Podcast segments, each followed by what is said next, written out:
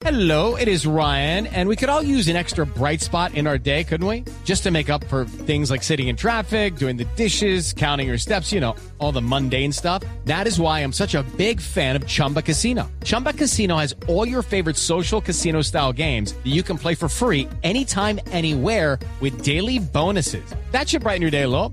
Actually, a lot. So sign up now at chumbacasino.com. That's chumbacasino.com. No purchase necessary. BGW. Void were prohibited by law. See terms and conditions. 18 plus. El padre Alberto Linero es periodista y también está en Mañanas Blue.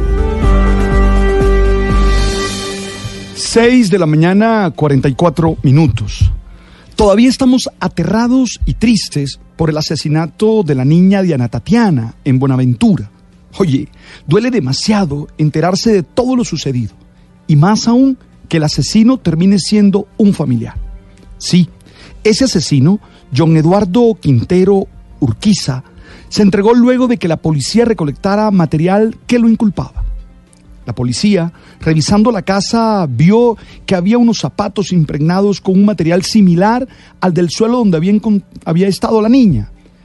Como si eso no fuera suficiente, también vieron una cuerda similar a aquella con la que la menor fue atada. Finalmente, utilizaron elementos técnicos fosforescentes con los que encontraron muestras de heces fecales, sábanas con fluidos y rastros de sangre. Ayer, ese asesino de 29 años confesó su crimen y argumentó ante las autoridades que había cometido el crimen contra la menor mientras estaba en estado de alicoramiento. La verdad, esperamos que se aplique toda la dureza de la ley y que no se permita que este asesino vuelva a dañar a algún niño. También ayer escuchamos las declaraciones aterradoras de Rafael Uribe Noguera, quien asesinó el 4 de diciembre del 2016 a la niña Juliana Zamboní y que nos muestra la maldad humana, lo peor de la condición humana, pero también insistió en los efectos de las drogas y el alcohol.